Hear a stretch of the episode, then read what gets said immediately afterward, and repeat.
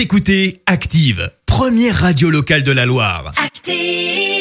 Qui fait du bien. Jouer aux jeux vidéo dans un cinéma, c'est possible. Ah oui, en Corée du Sud, on peut louer une salle de cinéma pour jouer aux jeux vidéo fermée euh, depuis plusieurs mois à cause de la crise sanitaire. Certaines salles de ciné ont donc trouvé euh, comment s'assurer quelques rentrées d'argent. Euh, 75 euros pour jouer deux heures, quatre personnes maximum.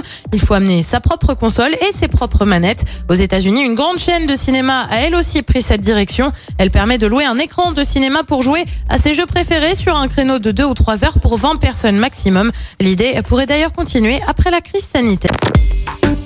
Écoutez Active en HD sur votre smartphone, dans la Loire, la Haute-Loire et partout en France, sur activeradio.com.